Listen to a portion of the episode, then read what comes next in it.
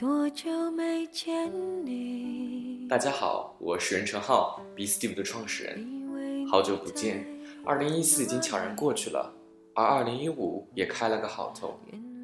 一四年底，我们的最后一期节目是我们和台湾文具作者阿姨的访谈。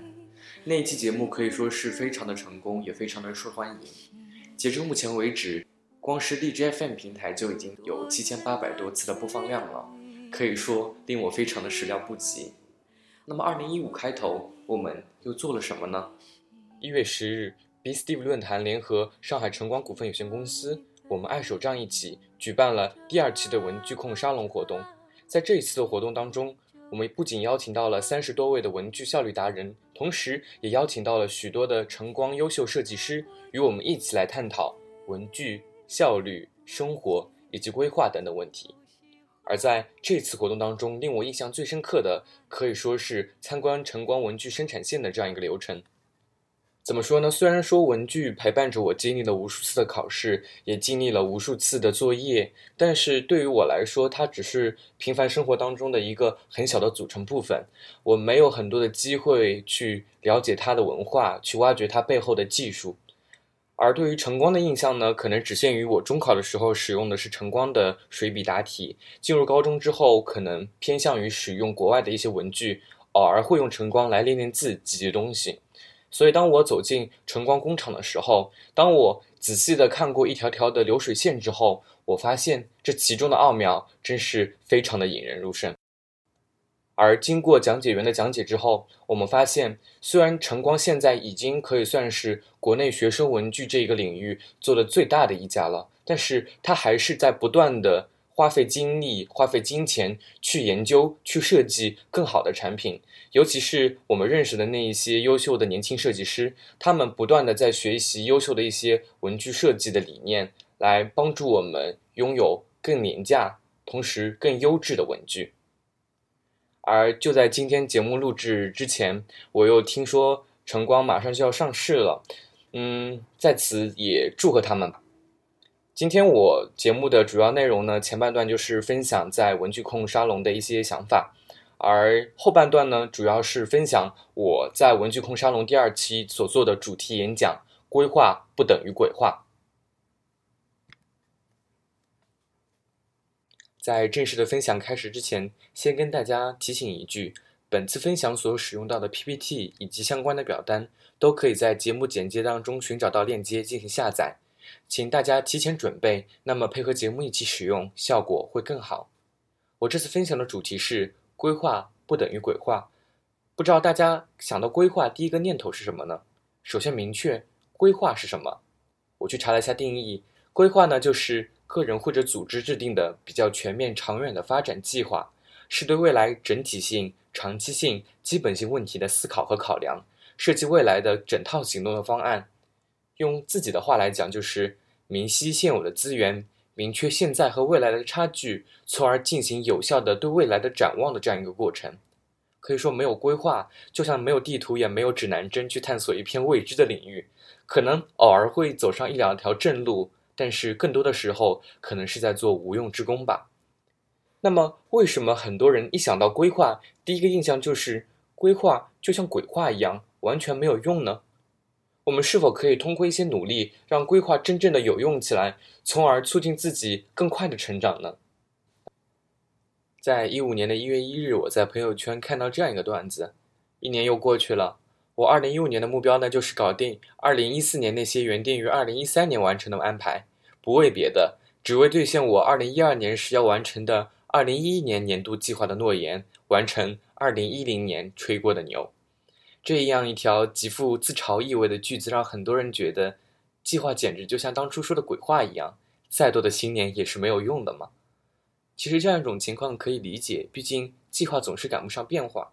但是值得我们思考的是，在外部因素不可控的情况下，我们是否可以通过有效的规划，减少外部因素的影响，或者说慎重的考虑外部因素的影响，从而让自己更快的成长，把鬼话。踏踏实实的落实下来呢。首先，请大家完成在手边的这张年龄对照表。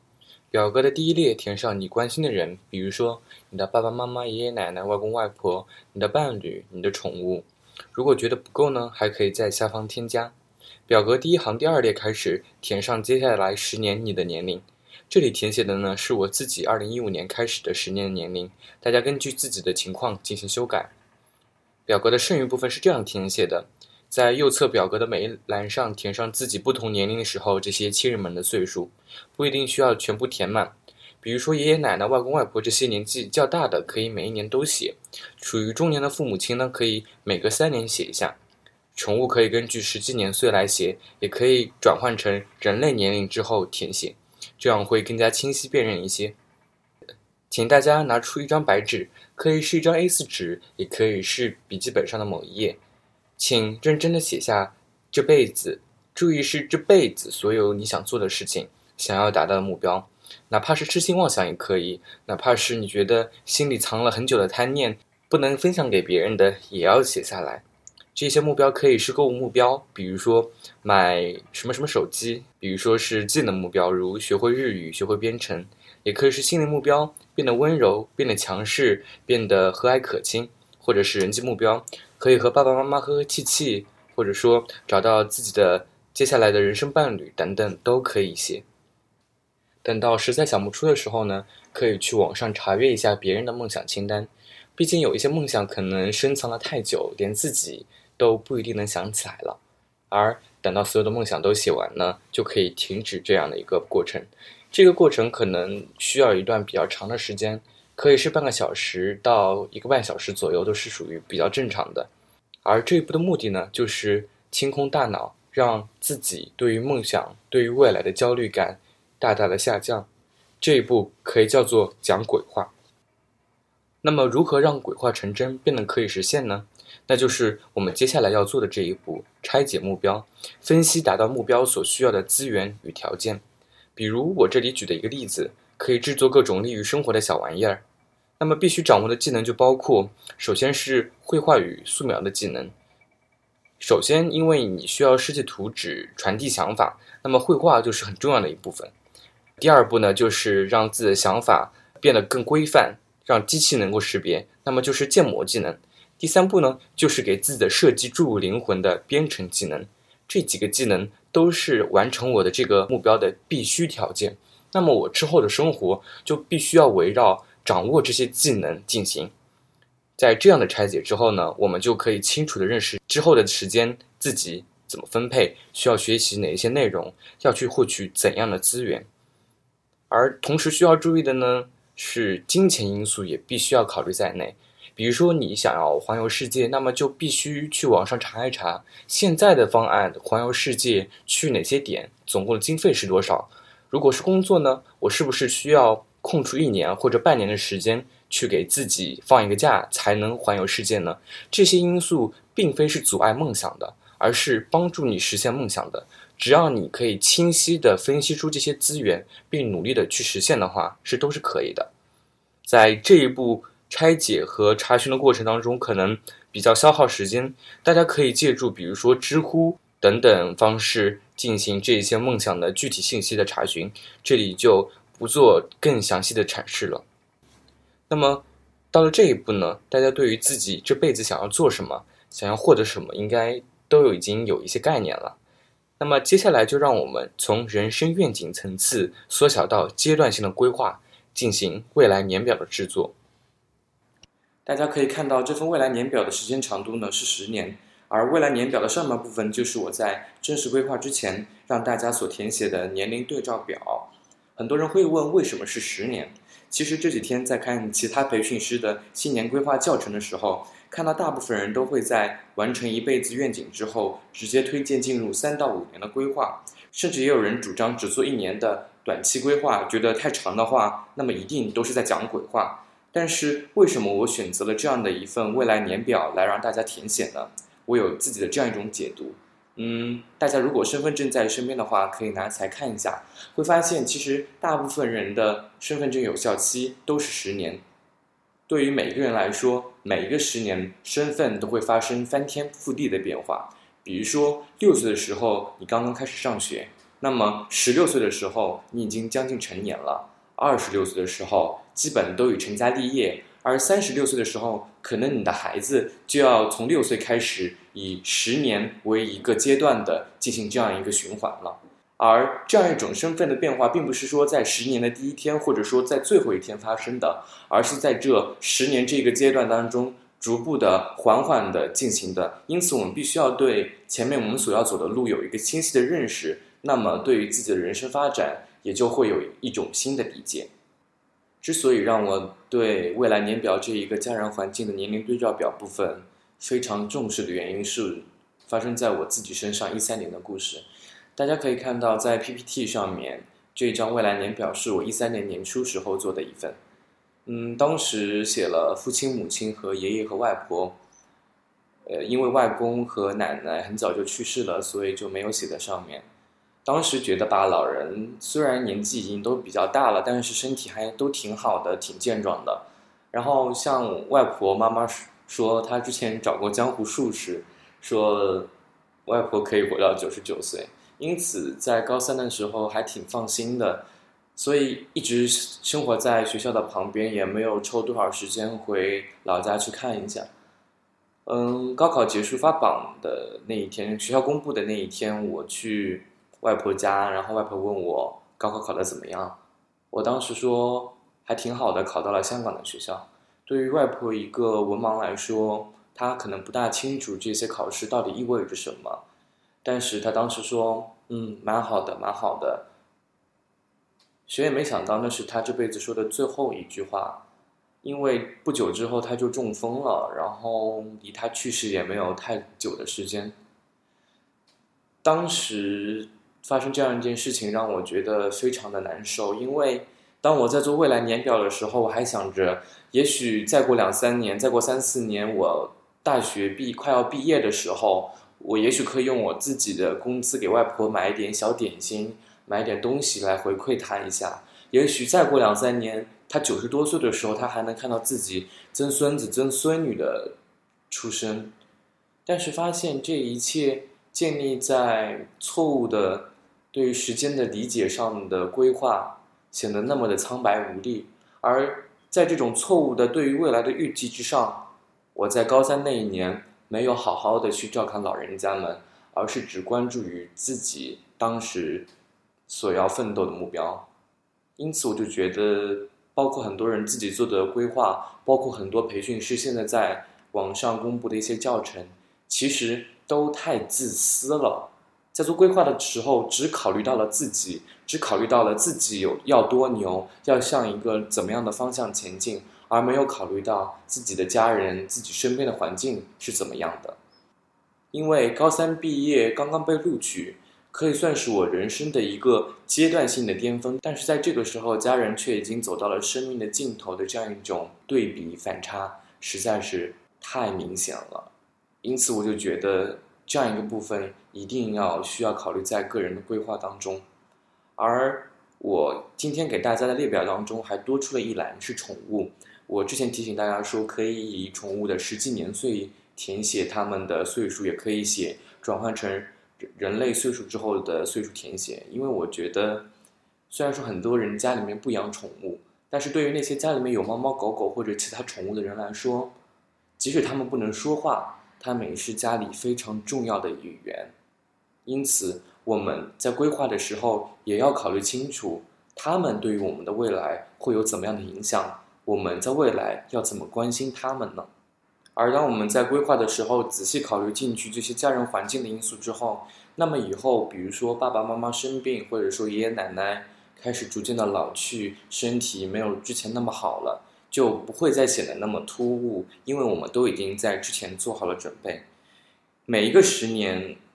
自己在变化，身边的人也会在变化，所以我们都要提前预备自己的爱和时间给他们。不要做了无牵挂、自私的人。而接下来我所要讲的是未来年表的五个维度，分别是健康、修养和知识、社会和工作、个人和家庭、经济、物质和金钱。每个维度从左往右依次是：第二列是最终你想要达到的目标，这一个呢需要填写你人生的最终目标，就是这一辈子长度的目标。第三列呢所写的是现在的情况。第四列要写的是未来你要达到的目标，这个目标设定为十年之后你所要达到的目标，而第五列则是差距。之后的表格呢，是把你的目标逐渐的拆分，分到平均的十年，根据时间技能不断的展开。而之后的目标所要填写的是，在之后的十年当中，对于每一个目标你需要付出什么，你需要达到怎么样的阶段性的目标，把一个很大的目标、很久远的目标拆分成十年，不断的努力。举个例子好了，就拿身体健康为例。我分成了三列，根据自己的身体情况分为，在身体耐力方面，我需要养成睡眠的习惯，那么我白天可以有更充足的体力。而体格方面，因为我一直吃不胖，然后体格也长不壮，所以制定了一三年的目标，恢复长跑的习惯，少喝碳酸饮料，早睡，坚持锻炼等等。而之后的每一年都可以根据自己的预期，逐渐的添加目标，逐渐的一步一步的提升难度，不一定需要每年都写。但只要在每一个重要的时间点写好就可以了。那么这样的一份未来年表的填写时间呢，需要很长很长的时间，可能一个半天或者说一整天去填写这样一份表格，或者说有人填写的时候会觉得不满意，那么需要再次的填写。这个过程非常的重要，是一个自己对于未来清晰认识的重要的过程。其实如果大家之后认真尝试的话，会发现。写到五到六年的时候，可能便已经比较困难，觉得写起来比较虚了。那么这时候就需要一些对于未来的相对准确的预测，来帮助自己做未来的一个规划。预测有这么几类，一种是我之前在网站上提到的，比如说生活总研 Online 这样一个日本的机构所出的一份对于未来的预测。第二种呢是自己现在所从事的行业或者说所学习的专业的行业走势的预测。第三种呢是地区的，比如说接下来十年香港的经济走势会向上还是向下？上海的自贸区会发展的怎么样？北京会怎么样？诸如此类的，大家都可以根据这样的一些预测来对自己之后的目标进行一些调整。那么有了这样一份表呢，其实前路就会显得更加的清晰，也不会白白忙活或者说浪费时间。毕竟会发现，虽然说明日复明日，但是明天还有更重要的事情去做，没有办法去浪费现在的时光。那么我们接下来所要做的就是拥抱我们的梦想，做梦想版。梦想版的内容主要包含以下这两种：一种是你在未来年表上填写的这一年或者这几年的目标。另外一种呢是不断加入的新的梦想，在 PPT 上放的是一个简单的梦想版的案例，是我一三年定的优先级最高的目标。当时的描述是，能以全奖或者半奖考入香港城市大学创意媒体学院或者是商学院，实现自己的梦想。因为没有彩色打印机，而又急着做梦想版，所以我就直接用彩铅和圆珠笔画了学校的 logo。现在看来，当时能盯着这个丑丑的 logo 怦然心动也是很醉的。而现在看来呢，这个案例还有一些问题，梦想的描述没有很清晰。比如说，在上海考到全奖需要呃六百分当中的五百三十多分，半奖需要将近五百十分。当时的自己可能过于乐观，对于一分一分的这样一种差距没有特别清晰的认识。不过最好的就是一三年，最终我考入了香港城市大学创意媒体学院。虽然没有全奖或者半奖，但是能遇到自己的女朋友，也就是大家的老板娘，遇到很多挚友，现在想起来也是非常的美好的。不过所要强调的是呢，手绘的形式不是最好的，我给出的案例也不是最有效果的。我也看过一些朋友的年目标，大部分是文字的形式。那么这些形式当中到底有什么差异呢？我就用我们比较熟悉的 iPhone 来做示范比较一下好了。第一种是纯文字，iPhone，I P H O N E，P 是大写。说实话，对于我这种百分之九十九的纯果粉来说，也不会那么有动力。而第二种呢，是简单手绘，可能这样最终会买到山山寨尼彩的 iPhone 吧。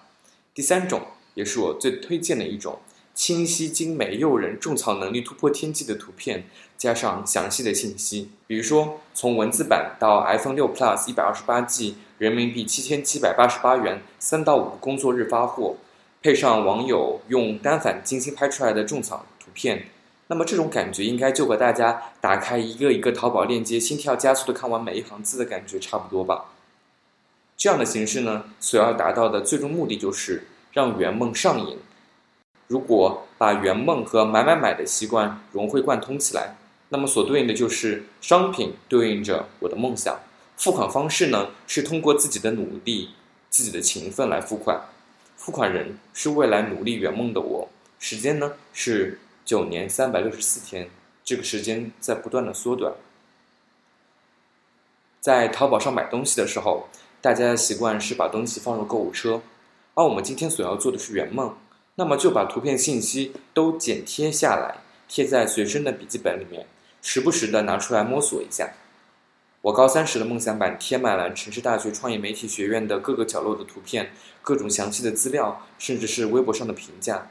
而这样一个步骤，让我之后虽然经历了很疲惫的高考的准备，但是一直保持着充沛的动力。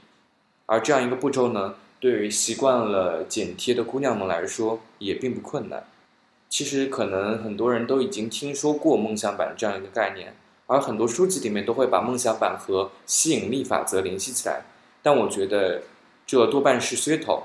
最重要的是，在每个清晨打开你的笔记本，重温你的梦想，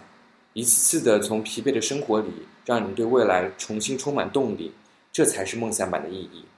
当然，也可以把梦想版做完之后放到手机壁纸、电脑壁纸，甚至是房间墙壁的海报都是可以的，只要每天都能看到，都能提醒你。那么都会起作用。这次分享的内容呢，差不多就到这儿了。至于怎么将年计划细化到月计划、日计划，每一个人的习惯都不一样，那么我在这边就不再赘述了。我所要提醒的是，一定要把上述的几项内容随身携带，最好是放在每天都会用在手账，甚至可以缩印放到钱包放照片的地方。我曾经尝试过用软件来记录，但是之后的效果不是特别好。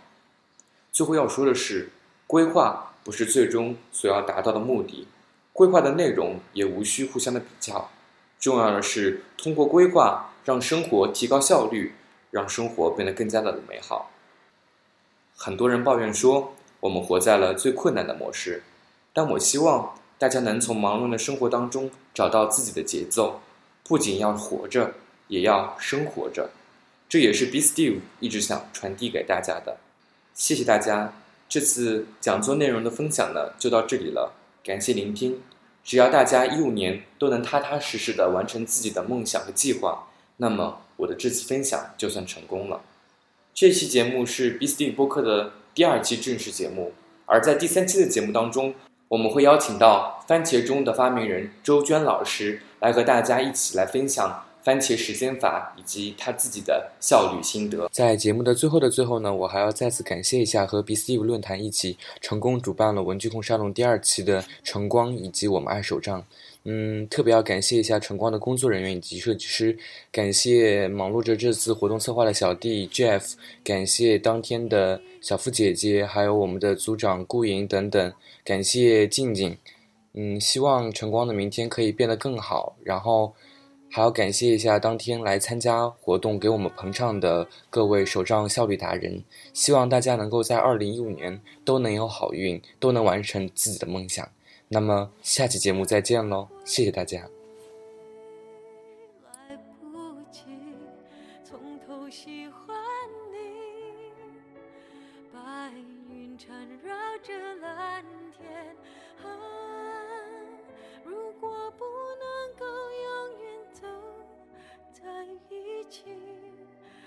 至少给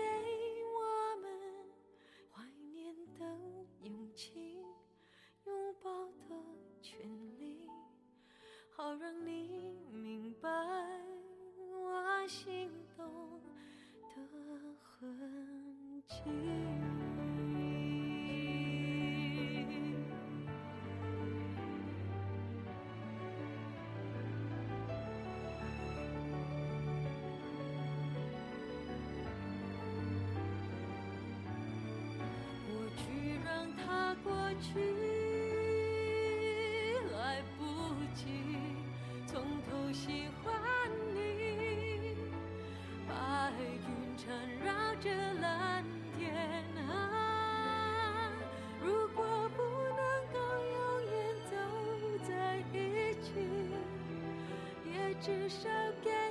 我们怀念的勇气，拥抱的权利，好让你明白我心动的痕迹。